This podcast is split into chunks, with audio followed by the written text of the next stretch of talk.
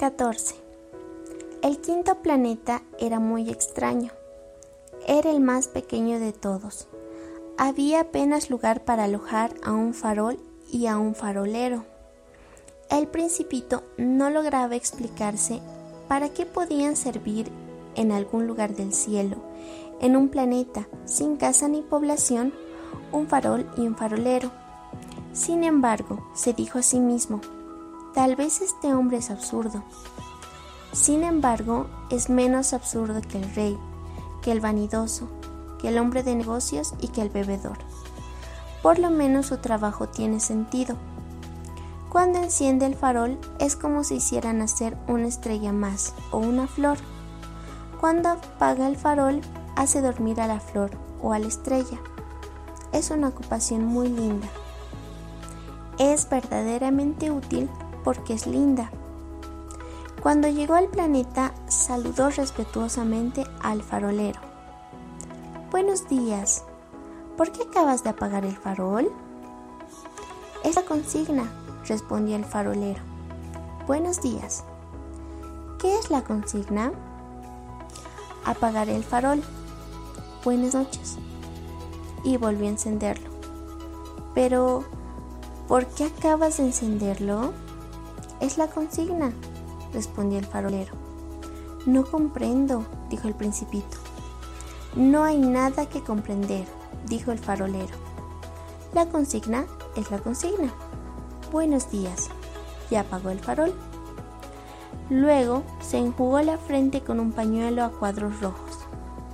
Tengo un oficio terrible. Antes era razonable. Apagaba por la mañana y encendía por la noche. Tenía el resto del día para descansar y el resto de la noche para dormir. Y después de esa época, ¿la consigna cambió? La consigna no ha cambiado, dijo el farolero. Ahí está el drama. De año en año el planeta gira más rápido y la consigna no ha cambiado. Entonces, dijo el principito, entonces ahora que da una vuelta por minuto, no tengo un segundo de descanso. Enciendo y apago una vez por minuto. ¡Qué raro! En tu planeta los días duran un minuto. No es raro en absoluto, dijo el farolero. Hace ya un mes que estamos hablando juntos. ¿Un mes? Sí. Treinta minutos. Treinta días. Buenas noches. Y volvió a encender el farol.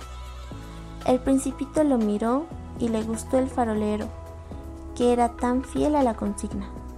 Recordó las puestas de sol que él mismo había perseguido en otro tiempo, moviendo su silla. Quiso ayudar a su amigo. ¿Sabes? Conozco un medio para que descanses cuando quieras. Siempre quiero, dijo el farolero. Pues se puede ser a la vez fiel y perezoso. El principito prosiguió. Tu planeta es tan pequeño que puedes recorrerlo en tres zancadas. No tienes más que caminar bastante lentamente para quedar siempre al sol. Cuando quieras descansar, caminarás y el día durará tanto tiempo como quieras. Con eso no adelanto gran cosa, dijo el farolero. Lo que me gusta en la vida es dormir. Es no tener suerte, dijo el principito. Es no tener suerte, dijo el farolero. Buenos días. Y apagó el farol. Este, se dijo el principito, mientras proseguía su viaje hacia más lejos. Este sería despreciado por todos los otros, por el rey, por el vanidoso, por el bebedor, por el hombre de negocios. Sin embargo, es el único que no me parece ridículo, quizá porque se ocupa de una cosa ajena a sí mismo.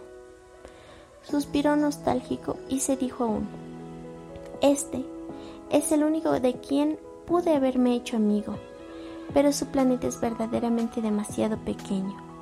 No hay lugar para dos.